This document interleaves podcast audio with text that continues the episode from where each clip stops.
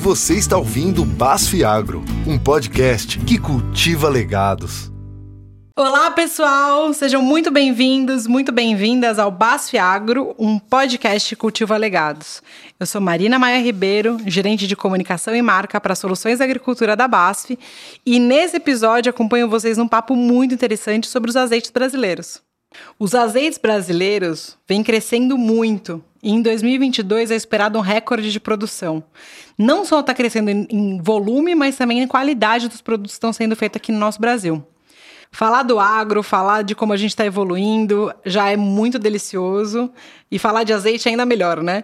Mas esse episódio tem algo mais especial ainda para mim, porque a nossa convidada, Glenda Haas, é minha amiga pessoal desde meus 13 anos de idade e é um orgulho enorme estar tá aqui conversando com ela hoje. A Glenda é proprietária e fundadora do Lagar H, uma marca brasileira de azeite que entrou no mercado recém 2021 e que já acumula mais de 30 prêmios, entre eles o melhor azeite da América do Sul e o melhor azeite do Hemisfério Sul por diversos concursos, Nova York, Itália, França.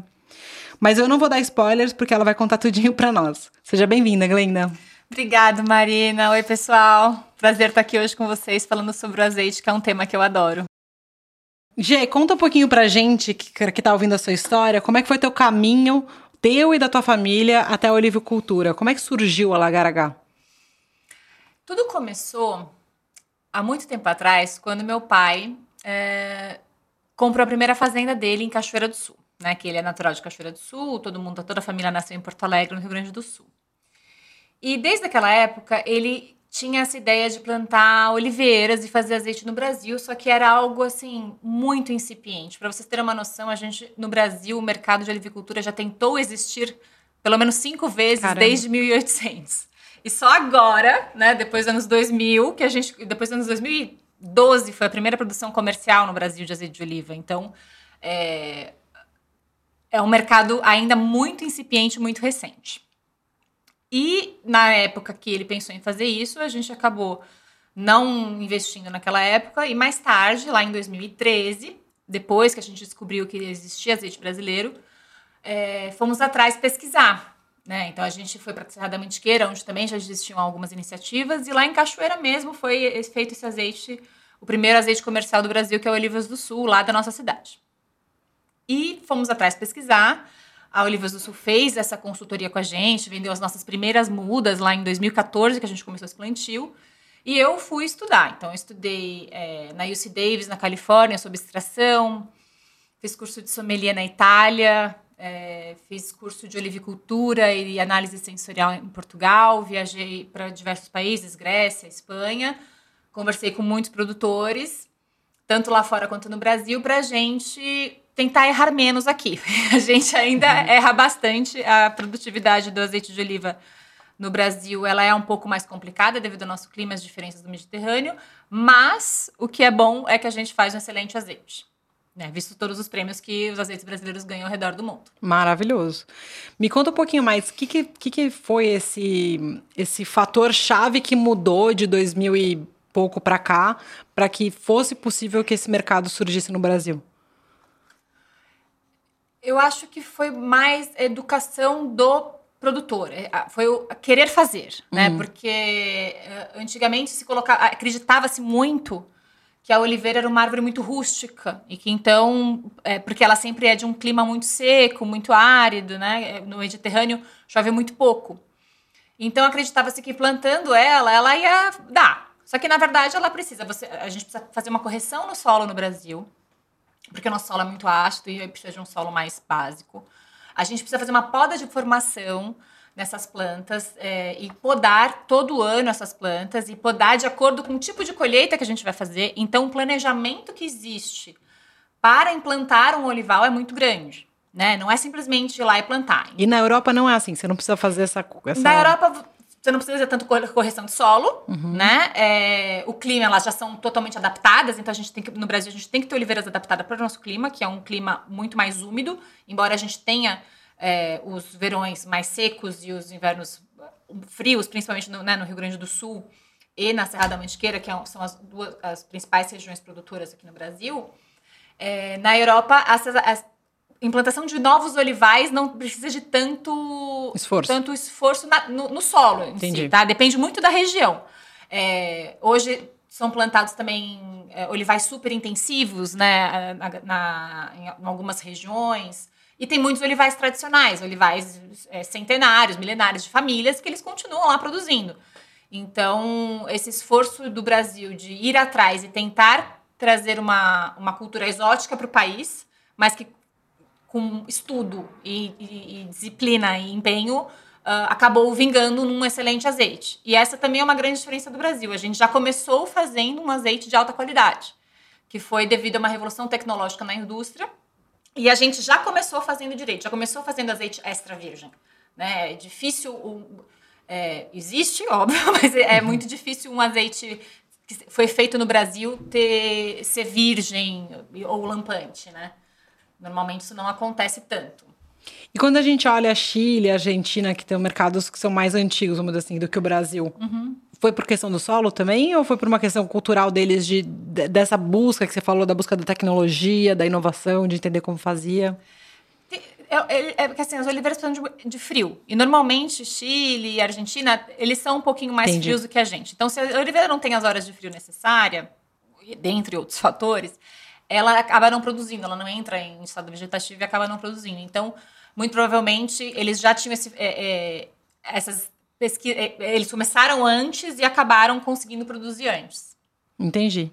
E como é que foi esse processo da procura das oliveiras e a pesquisa pela olivicultura, né? Você conta um pouquinho aí que você pegou é, de um produtor que tinha perto de você, mas foi fácil? Foi, você decidiu logo de cara quais iam ser as, as variedades que você ia ter? Como é que foi esse processo? A gente tem as variedades que são uh, que já estão adaptadas no Brasil, então teriam que ser ad adaptadas também, é, não só adaptadas para o Brasil, mas também registradas pelo mapa, né? Uhum. Então é, não tinha muito para onde ir, tinha certas variedades. Então nós temos oito oliveiras, oito variedades, por exemplo, no nosso olival.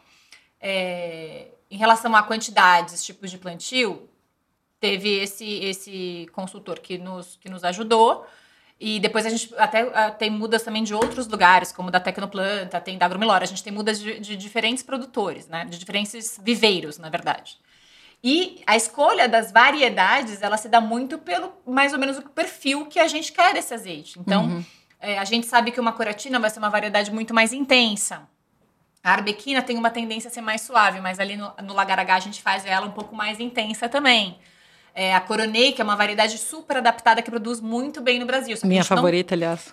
só que a gente não consegue ter só Coronei no Olival, porque você precisa ter as polinizadoras e as, e as, autopolinizadoras e elas se cruzam e, e para poder é, produzir, né? Então, é, o olival, ele, é, não, embora na Europa exista, né, no Mediterrâneo tenham olivais de uma variedade só, porque já está no ambiente o pólen na época de, de, de polinização. No Brasil, a gente tem que ter no olival esse cruzamento de variedades. Entendi. Umas produzem mais, outras produzem menos, então também tem esse equilíbrio. Mas principalmente é, a gente tenta associar produtividade com qualidade de azeite. Um perfil de azeite. E aí, quando a gente olha um pouco mais sobre esse diferencial do azeite brasileiro, né? Você mencionou que a gente já começa com muito conhecimento, né?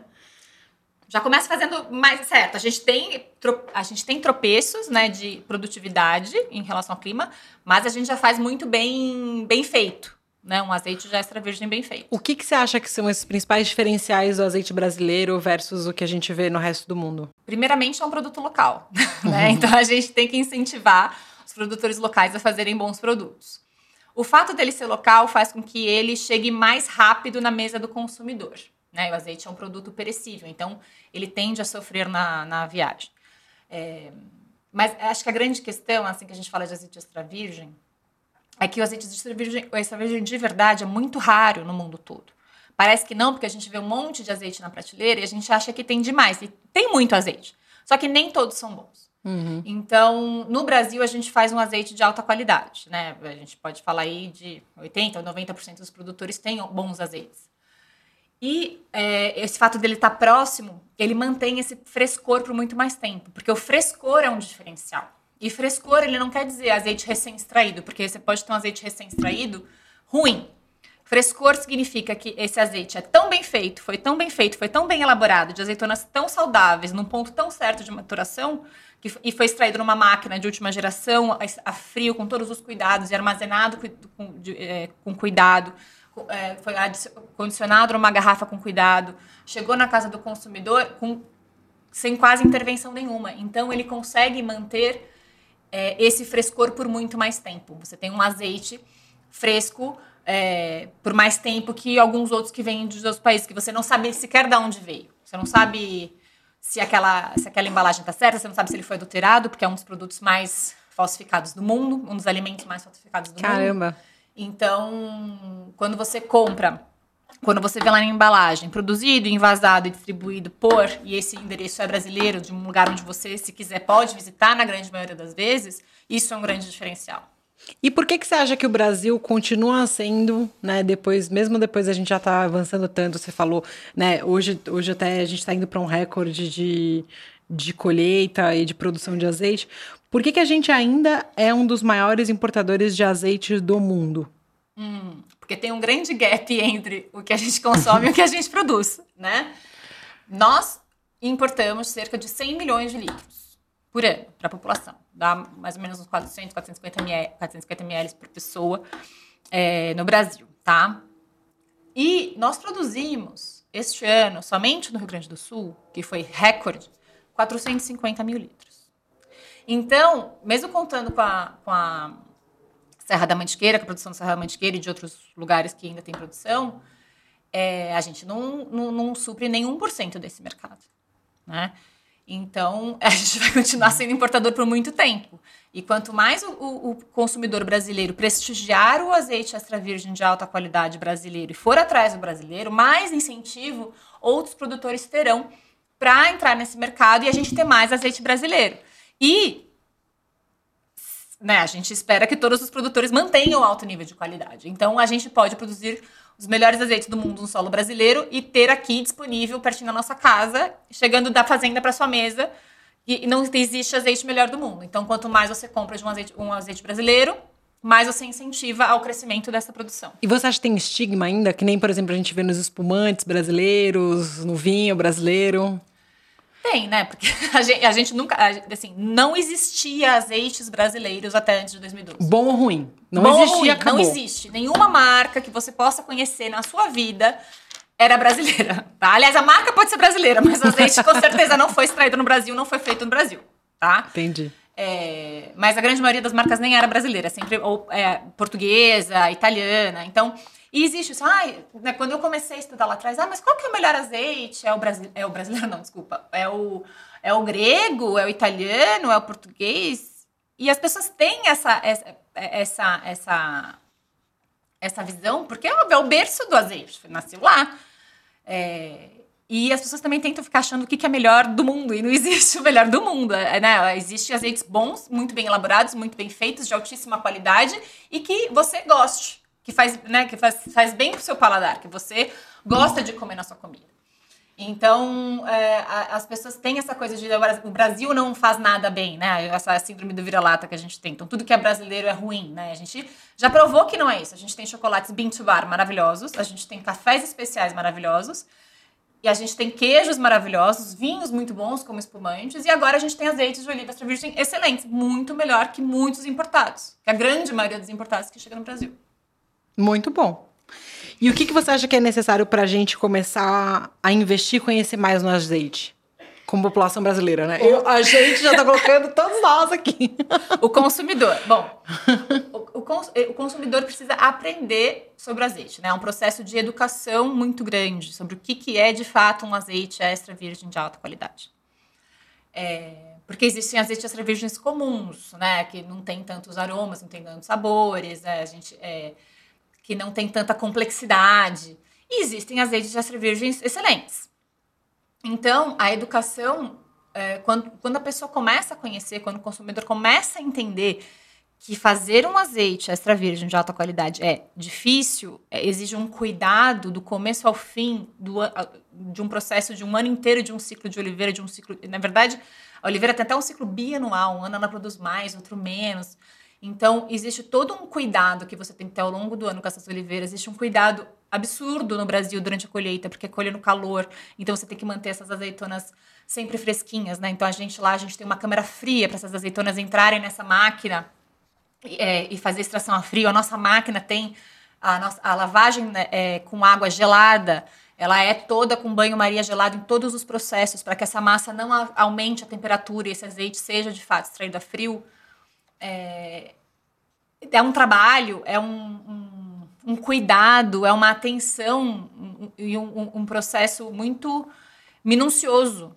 Não é, é, pegar uma azeitona qualquer. Essa azeitona precisa estar saudável, essa azeitona precisa ser cuidada para não ter nenhuma doença é, e para fazer um azeite excelente. Então, é, comparar é, com muitos outros azeites mais comuns que a gente consegue ver no mercado, porque azeite de oliva brasileiro é raro de achar no mercado. Azeite de oliva bom é raro de achar no mundo, existe, mas é raro.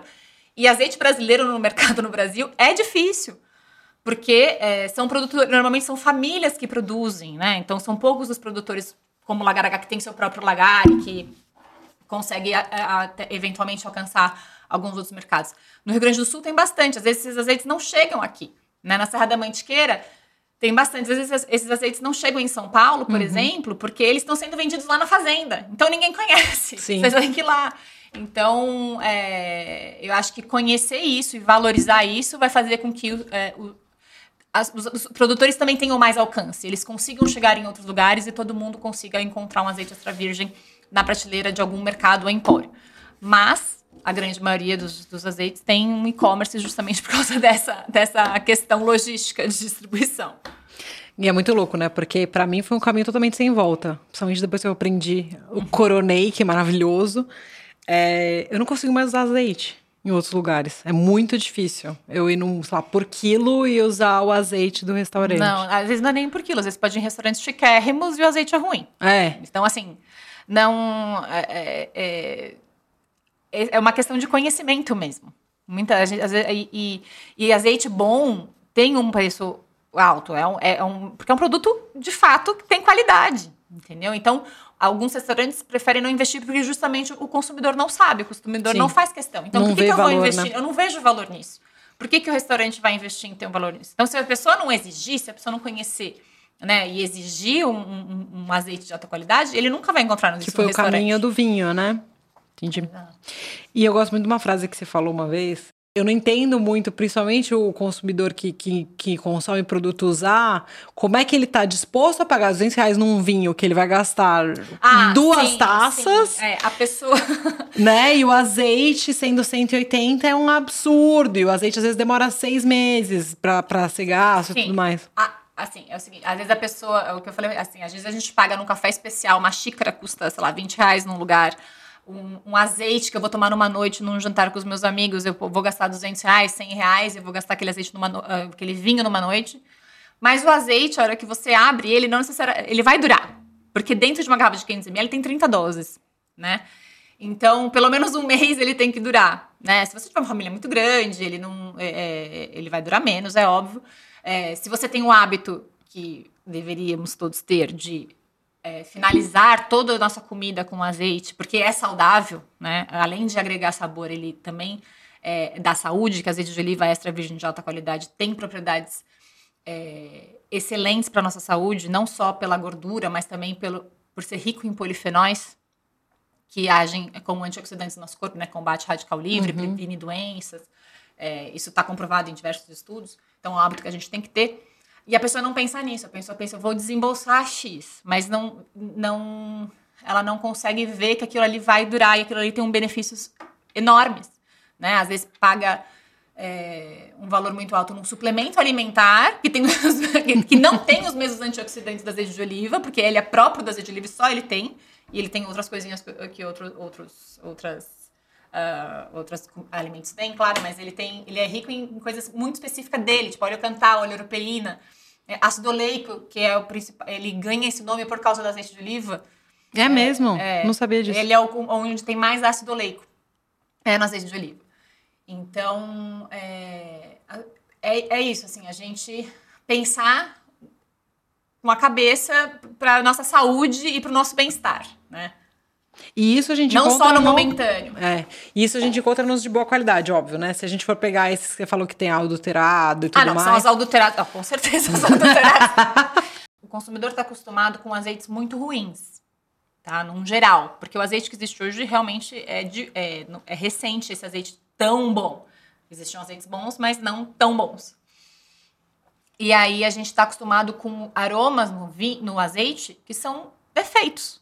Entendi. Então, os defeitos, né, de um, que é de um, são de um azeite ruim, na verdade, lembram a gente que é de bom, bom porque a gente a vida inteira consumiu aquilo.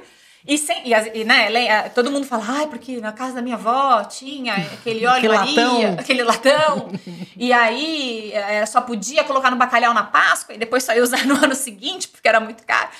É assim, não é, não é a mesma coisa, né? E acaba criando até um vínculo afetivo emocional com os defeitos. Com é os isso? defeitos, exatamente. Que maravilhoso. E a gente, assim, a gente, quando abre uma garrafa de azeite de oliva, sinta o aroma. Prove, põe na boca puro. Vocês vão ver que é agradável. A gente sempre acha, nossa, que esquisito tomar um óleo, eca, que nojo. Mas não, óleo, de fato, é uma coisa ruim. Ruim, não é agradável, né? Normalmente não tem gosto nem nada, mas o azeite tem aromas frescos, o azeite tem que ter o aroma de ou grama cortada, de folhas, de maçã, de banana. Parece uma loucura, mas na hora que você coloca o nariz, você sente maçã verde, né? Depende muito da variedade. É, põe na boca, você vai, vai sentir amêndoa, você vai sentir outros desses aromas, ou eles, vão, ou eles vão mudar na boca, ou eles vão se manter na boca, os mesmos aromas que você sentiu no nariz. Você vai sentir amargor, você vai sentir picância, que se- é, são atributos positivos diz que o azeite de boa qualidade, o amargor e a picância. Então, é, é a- ter no- novos, novas memórias em relação ao azeite. Por isso que é bom sempre provar, toda vez que você compra, prova o azeite antes de colocar na comida. Pra não ter misturar. É, pra, porque senão mascara. Uhum. E aí você nunca vai saber se aquela marca que você comprou de fato é legal ou não. E você sabe que eu tenho uma lembrança muito forte de um dia que eu fui na sua casa, acho que era um jantar, e você pegou vários potinhos e colocou. copinhos. É, uns copinhos, e aí você colocou cada. Era uma, uma oliva diferente para cada um, você colocou É um uns com defeitos, diferente. alguns sem defeitos. Cara, aquilo foi transformador pro meu paladar, assim. Até hoje eu lembro dessa experiência e entender o que exatamente o que você falou agora. Que é, a minha memória afetiva era muito mais relacionada a defeitos Sim. do que efetivamente o azeite ser bom, né? Acontece muito assim, a gente às vezes dá curso e aí a pessoa, você coloca um azeite comum que a pessoa conhece. E assim, hum, isso aqui que é azeite, que não sei o quê. E aí você coloca outro e fala assim, nossa, que cheiro bom. E aí, comparado com, a- com outro azeite, você, nossa, mas é outra sensação completamente diferente. Que interessante. É uma, é uma. A boca fica limpa. Você não comeu gordura. Não parece que você comeu É gordura. verdade, é verdade. Você falou, é realmente isso. Bom, vamos falar um pouquinho aqui, Glenda. A tua marca, você falou, né, tá, tá comemorando aí um ano, né, mais ou menos agora. E é, você aí, como a protagonista da, de Mulher no Agro, comemorando um ano aí de, de, de venda, mas está plantando desde 2012, você falou? 2014. a gente começou a plantar. 2014. E a gente Já só tá com- lançou em 2021 a nossa marca, que era quando a gente, de fato, teve certeza de que a gente estava fazendo um bom produto. E você já tá com mais de 30 prêmios, 30 e quantos já? Ah, não sei porque saíram mais dois agora. tem que fazer uma- a contabilidade dos prêmios. Ainda tem mais para sair agora, mas ainda esse ano ainda tem outros prêmios para sair. Vamos ver se a gente consegue ganhar esses também. Mas são mais de 30 prêmios. A gente começou com o concurso em 2020. A gente não tinha nossa marca ainda. Porque a gente queria saber se o nosso azeite era bom mesmo, se a gente estava sabendo fazer certo esse azeite. E aí, em 2021, a gente decidiu lançar. Então, agora, em junho de 2022, a gente faz um ano de, de Lagar H no mercado mesmo. E aí, puxando um pouco esse, essa conversa, a gente já conheceu aqui no nosso podcast, a gente tem história de diversas mulheres empreendedoras e agricultoras que marcam presença na cadeia agrícola do Brasil. E você é, tá aí dentro da, da iniciativa de Human in Olive Oil. Explica um pouco pra gente desse projeto, quando você entrou, foi já quando já tinha, é, já tinha o lagar ou não, foi antes do lagar, como é que tudo, tudo isso está vindo e como é que é a importância desse projeto no mercado de azeites, é, não só do Brasil, mas, mas do mundo, assim, esse papel das mulheres produtoras de azeite. O, o movimento Women Olive Oil foi criado em abril de 2020, foi bem na- no começo da pandemia, pela Jill, que é uma consultora de azeites eh, que mora nos Estados Unidos. E começou com uma. Uh, né, ela estava em casa e pensou assim: nossa, mas como que será que deve ser a, a, vida das mulheres que trabalham com azeite, né? Porque precisa sair, etc. Como é que está dentro de casa? E ela queria entender se essas mulheres tinham as mesmas. É, não é aflições, as mesmas. Uh, uh, achava que o mercado precisava das mesmas coisas, né? Então, como eu disse, o mercado é cheio de fraude, é, tem muitas desigualdades nesse mercado, tem uma ignorância muito grande do consumidor. Então, ela montou um grupo no Facebook e pediu para as amigas, cada uma foi chamando, foi chamando, uhum. foi chamando, foi chamando, foi chamando. E em menos de um mês tinha mais de mil, mulher, mais de mil mulheres de mais de 40 países. Hoje a gente já está com duas mil mulheres. Caramba! E tem mulheres do mundo todo, né? E o objetivo, o grande objetivo desse é que as mulheres te, tomem iniciativas internas nos seus países que visem é, combater esses, essas grandes, é, esses grandes desafios da indústria do azeite de oliva. Então, fraude, educação do consumidor, é, desigualdade, né? É, é, e no Brasil, assim, a gente fala de desigualdade porque tem muito mais homens do que mulheres na agricultura, mas no Brasil isso não é tão verdade. A gente não, tá, a gente não tem contabilizado o número de produtores no Brasil é, e nem de todo o mercado do Brasil, mas a gente tem um grupo hoje de 175 mulheres, não só do Caramba. Brasil, mas também da América Latina, Chile, inclusive é, Chile, Argentina, Uruguai, to, todas as mulheres que falam português no mundo podem estar nesse grupo, é, que é um grupo bastante ativo. É, de troca de informações, e ah, preciso disso, vocês sabem isso, onde é que eu encontro aquilo? É um grande networking de mulheres para se ajudar e muitas fazem algumas ações. Então, nós fizemos é, para esse grupo de mulheres no ano de 2020 uma série de lives sobre a preparação para a colheita de 2021.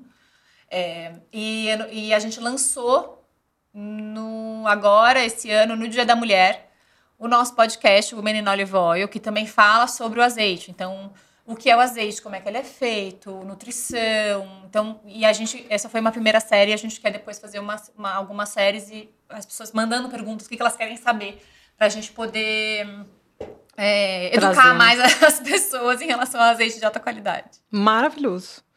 Bom, Glenda, costumo dizer gravar podcast é a minha parte favorita do meu trabalho, que eu gosto muito do meu trabalho, mas o podcast é uma delícia poder conversar com gente nova. E esse aqui foi mais do que especial para mim. Muito obrigada por ter topado o nosso convite, trocar com a gente uma ideia sobre azeite. E obrigada, amiga. Ah, obrigada a vocês. Foi ótimo estar aqui. Como eu disse, é um assunto que eu adoro falar, né? Estou o dia inteiro com ele e, e, eu acho que as pessoas realmente precisam saber o produto maravilhoso que fazem no Brasil. E precisam saber, e precisam valorizar e comprar e incentivar. É, porque também você é capaz, né? A gente tem aí um, uma, a Embrapa fez um estudo é, que cerca de um milhão de hectares no Rio Grande do Sul seriam propícios para o azeite de oliva. Então a gente Caramba. pode é, investir num mercado ainda que tem muito para crescer, pode mudar uma paisagem. E é por isso que eu gosto muito de falar sobre azeite. Estou muito feliz de estar aqui podendo falar com vocês sobre isso. Muito bom. Bom, gente, para encerrar, agradeço a todos e todas que estão aqui ouvindo a gente. Esperamos vocês no próximo episódio do Basf Agro, um podcast que cultiva legados. Acompanhe a gente também nas redes sociais da Basf para se manter informado sobre as nossas novidades. Os links estão aqui na descrição do episódio. Até a próxima, pessoal!